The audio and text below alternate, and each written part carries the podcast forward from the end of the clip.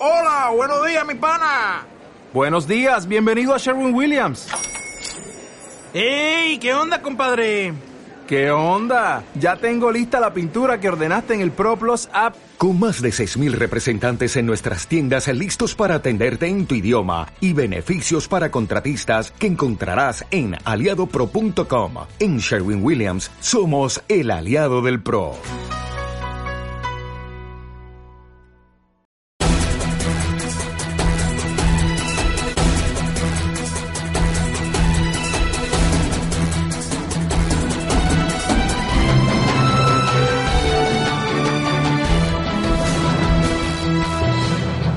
Bienvenidos al informativo semanal de Magnífica Televisión, dedicado a ofrecer las últimas noticias sobre la Iglesia.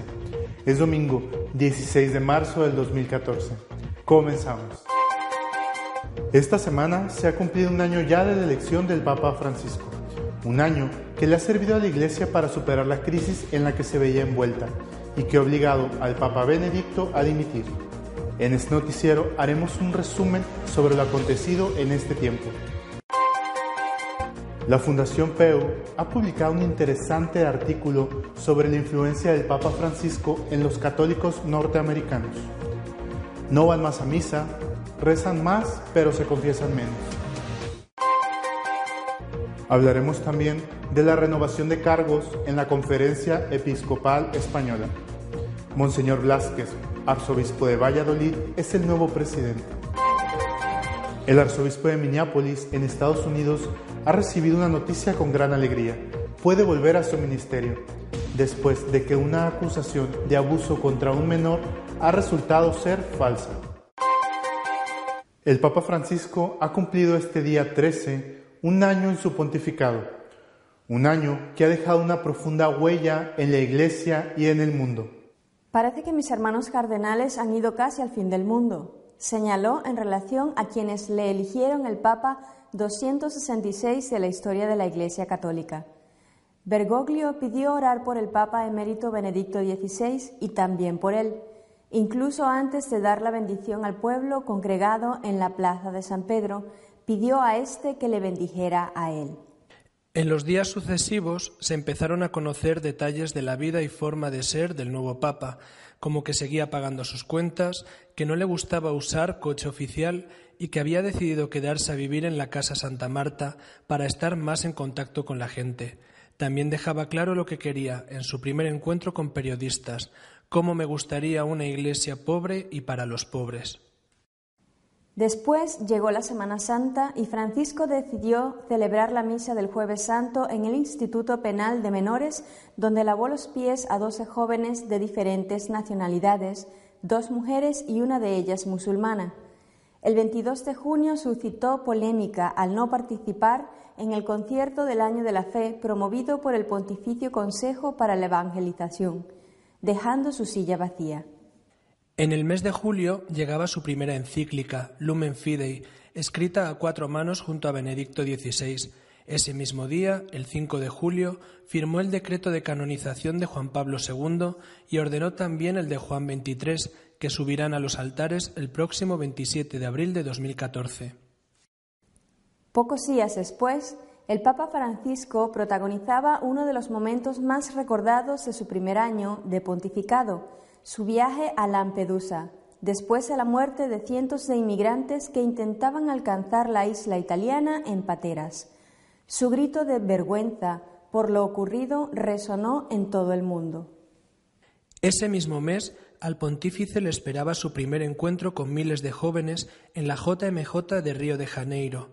Allí demostró su cercanía a la gente, que paraba su coche para saludarle y su preocupación por los más vulnerables. Francisco también visitó el santuario de Aparecida y se reunió en la playa de Copacabana con cientos de miles de jóvenes. Durante el vuelo de regreso a Roma, el Papa Francisco respondió a las preguntas de los periodistas sobre las personas homosexuales. Si una persona es gay y busca al Señor y tiene buena voluntad, ¿quién soy yo para juzgarla? También recordó que la Iglesia ha dicho no a la ordenación de mujeres, pero que le gustaría que tuvieran más roles de liderazgo. El 7 de septiembre convocó la jornada de ayuno y oración por la paz en Siria, Oriente Próximo y el mundo entero, y envió una carta a los líderes del G20 para pedirles que evitasen la guerra en Siria y dejaran a un lado la búsqueda inútil de una solución armada al conflicto. El 11 de septiembre salía publicada una entrevista hecha por el periodista Scalfari al Papa en el diario italiano La República, en la que aseguraba que Dios perdona a quien obedece a su propia conciencia y que la cuestión para quien no cree en Dios es obedecer a su propia conciencia. Estas frases, sin embargo, no eran literales del Papa, como se supo más tarde. No obstante, la primera entrevista oficial que concedió el Papa Francisco salió a la luz el 19 de septiembre. Fue realizada por el director de la Civiltà Católica, el jesuita italiano Antonio Espadaro, y en ella el Papa defendió la presencia de la mujer en los puestos de autoridad de la Iglesia y aseguró que jamás había sido de derechas.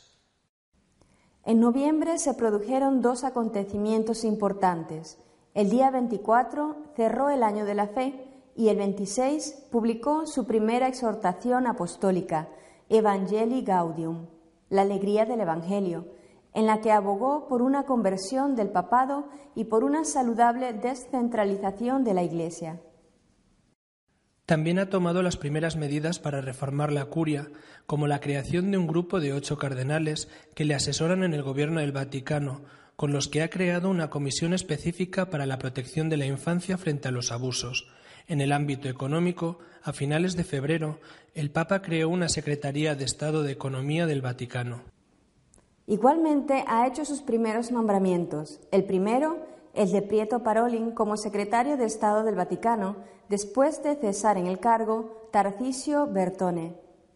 Francisco ha sido portada en numerosas revistas, entre ellas Time, The Advocate, la revista de los homosexuales o The Rolling Stone que en general le han aplaudido por lo que ellos consideran un giro progresista que quiere dar a la Iglesia. El pasado 22 de febrero, el pontífice celebró su primer consistorio, en el que creó a 19 cardenales, entre ellos el español Fernando Sebastián. Al acto asistió, por invitación de Francisco, el Papa emérito Benedicto XVI.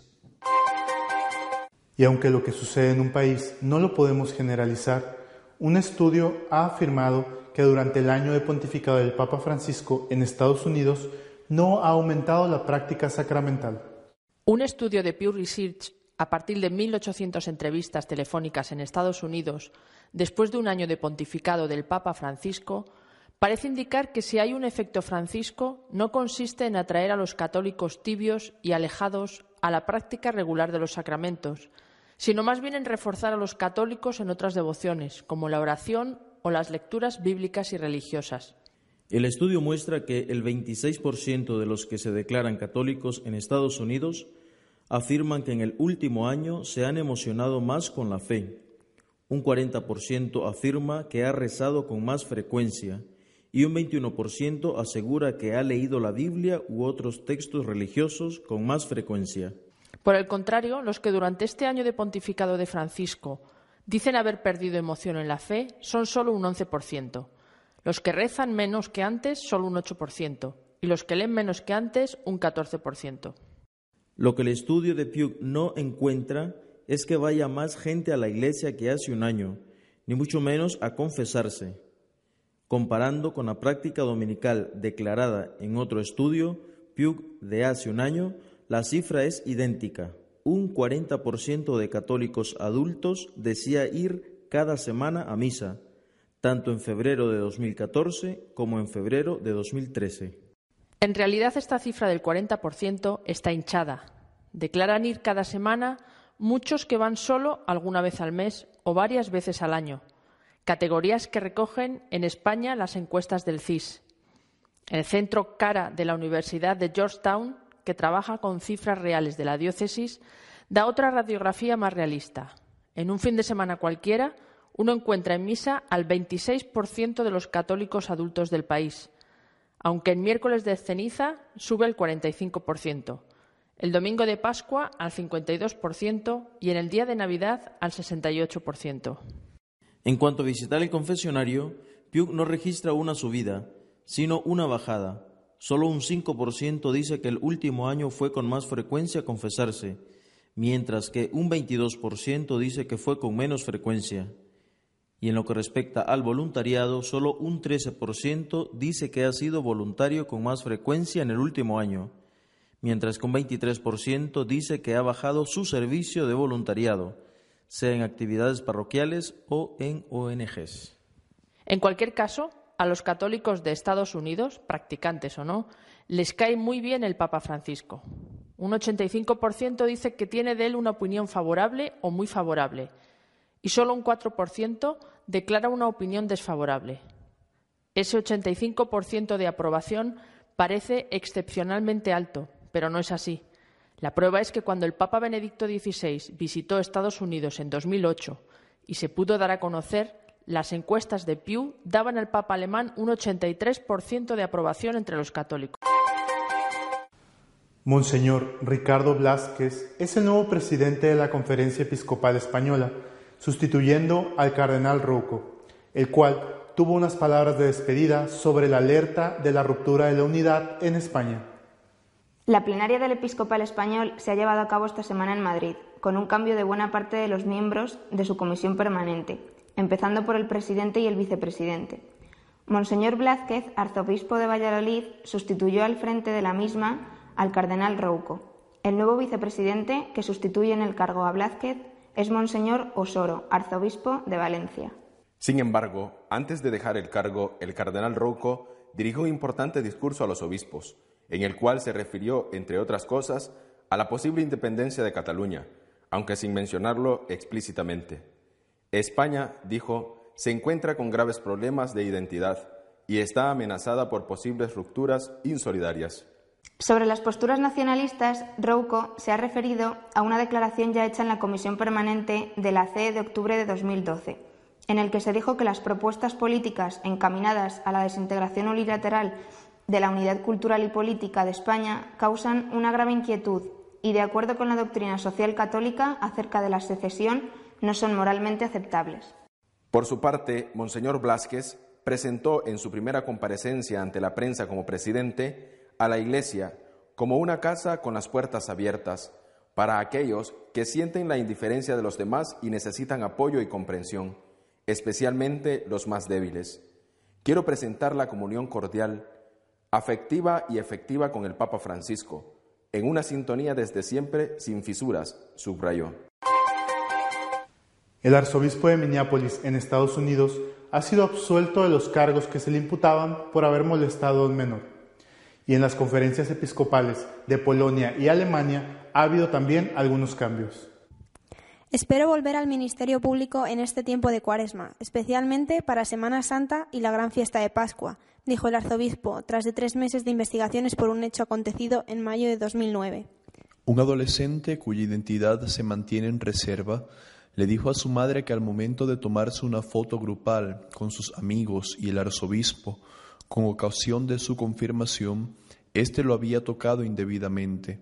La madre llevó el relato del menor a un amigo sacerdote, y éste lo denunció ante las autoridades sin más pruebas que el testimonio del adolescente y la foto grupal. La noche de Navidad las autoridades interrogaron al arzobispo, quien negó las acusaciones y negó recordar al adolescente que lo acusaba. En la fotografía que analizó la policía se ve al arzobispo en un escalón superior al que se encuentra el muchacho acusador. En la fotografía hay otros once jóvenes, un sacerdote y un diácono. El martes 10 de marzo, el director de la División Penal del Condado de Ramsey, Richard Dusterhoff, explicó que no se presentarán cargos porque es improbable que el arzobispo haya tomado un momento para tocar sexualmente a un muchacho al azar frente a otro miembro del clero, un diácono, o frente a los numerosos familiares de los confirmandos que en esos momentos documentaban esos instantes con fotografías. Por otro lado, las conferencias episcopales de Polonia y de Alemania han cambiado sus respectivos presidentes. En Polonia ha sido elegido Monseñor Stanislaw Gadecki. En Alemania, el nuevo presidente es el cardenal Reinhard Mars, arzobispo de Múnich y uno de los miembros del Consejo de ocho cardenales que asesoran al Papa. El cardenal Mars se ha manifestado en repetidas ocasiones a favor de la comunión de los divorciados vueltos a casar. Nuestro comentario editorial de esta semana está dedicado a valorar el primer año de pontificado del Papa Francisco.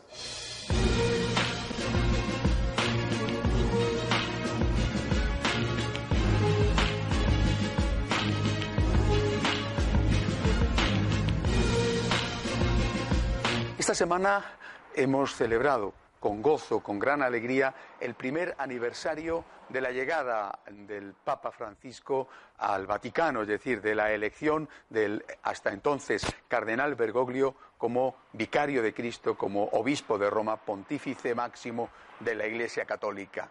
Eh, es, ha sido para nosotros un año realmente de gracia, de ventura, un año de bendiciones.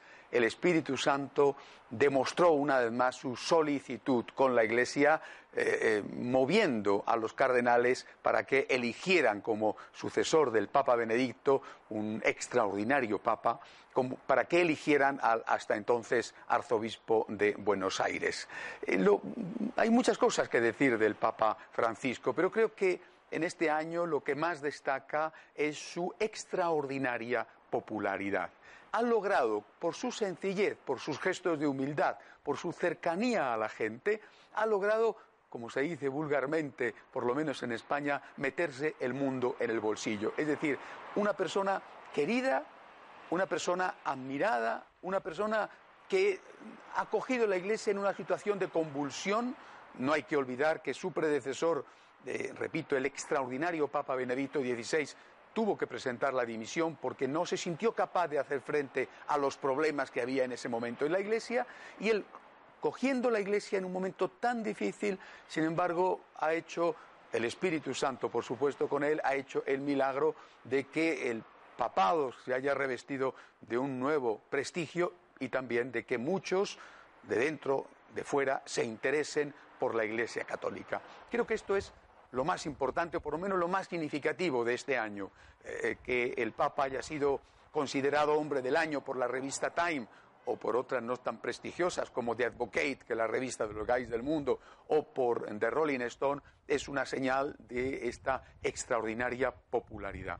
Eh, hay que destacar en este año también la publicación de una encíclica, su primera encíclica, escrita, como él dijo, a cuatro manos con Benedicto XVI, porque había sido el Papa anterior el que la había prácticamente elaborado, eh, la Lumen Fidei y después también una exhortación apostólica post-sinodal, la Evangelii Gaudium, que recoge de alguna manera, más que la encíclica, cuál es su proyecto para eh, eh, dirigir la Iglesia en este momento presente. El Papa se ha rodeado de un equipo especial de consultores, la curia entera es su equipo de consultores y el Colegio de los Cardenales también pero ha querido elegir a ocho cardenales representativos de todas las áreas geográficas para que le asesoren en el gobierno de la Iglesia y, de una manera muy especial, en la reforma de la curia que era una tarea que todo el mundo vio como imprescindible después de lo que había sucedido y que se puso de manifiesto en aquel escándalo que se llamó el Batilix. Este Consejo de ocho cardenales está asesorando al Santo Padre sobre muchas cosas, sobre la reforma de la curia y también sobre el tema del sínodo sobre la familia. Creo que este es, eh, junto a los dos documentos que ya he citado, el gran hecho que ha llevado a cabo el Papa eh, Francisco. Convocar a la Iglesia, y no solamente a los obispos, sino al conjunto de la Iglesia, para que se reflexione sobre el trabajo pastoral con la familia en el mundo, no sobre los dogmas que hacen referencia a la familia, por ejemplo, matrimonio eh, formado por la unión de un hombre y una mujer, es decir, las enseñanzas eh, de la Iglesia, sino sobre cómo tratar pastoralmente las nuevas realidades que van apareciendo debido precisamente a la evolución que hay en el concepto de familia. Es quizá este el punto más difícil, mal discutido de este año de pontificado. Si hubiera que buscar una, una sombra entre, entre, tantas luces, esta sería la única que crea un cierto conflicto, una cierta inquietud entre no pocos católicos. Eh, eh, el cardenal Casper ha dicho o ha insinuado que habría que dar la comunión a los divorciados vueltos a casar sin haber conseguido previamente la nulidad matrimonial. Otros, como el cardenal Miller, prefecto de doctrina de la fe, han dicho que eso iría en contra de las enseñanzas del Evangelio, de las palabras expresas de Jesucristo.